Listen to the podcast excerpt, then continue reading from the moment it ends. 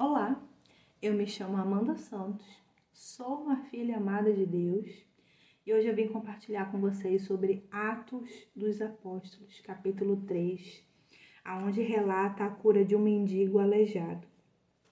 Certo dia, Pedro e João estavam subindo ao templo na hora da oração, às três horas da tarde. Estava sendo levado para a porta do templo, chamada Formosa, um aleijado de nascença, que ali era colocado todos os dias para pedir esmolas.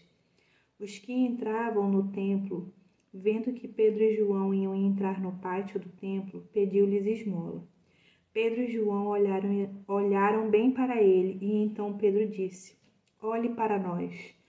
O homem olhou para eles com atenção, e esperando receber deles alguma coisa, disse Pedro: Não tenho prata não tenho ouro, mas o que eu tenho, isto lhe dou. Em nome de Jesus Cristo Nazareno.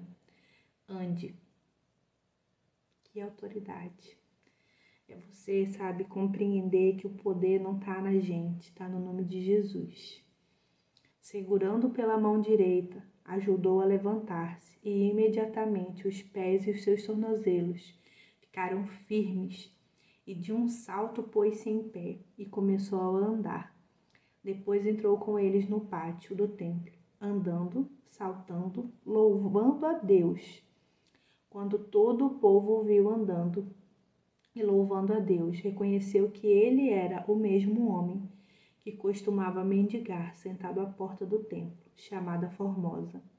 Todos ficaram perplexos e muitos admirados com o que lhe tinha acontecido.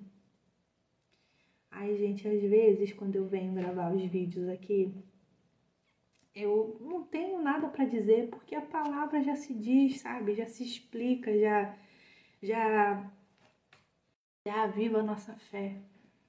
E é tremendo, e é poderosa, e cura, e liberta. E é isso.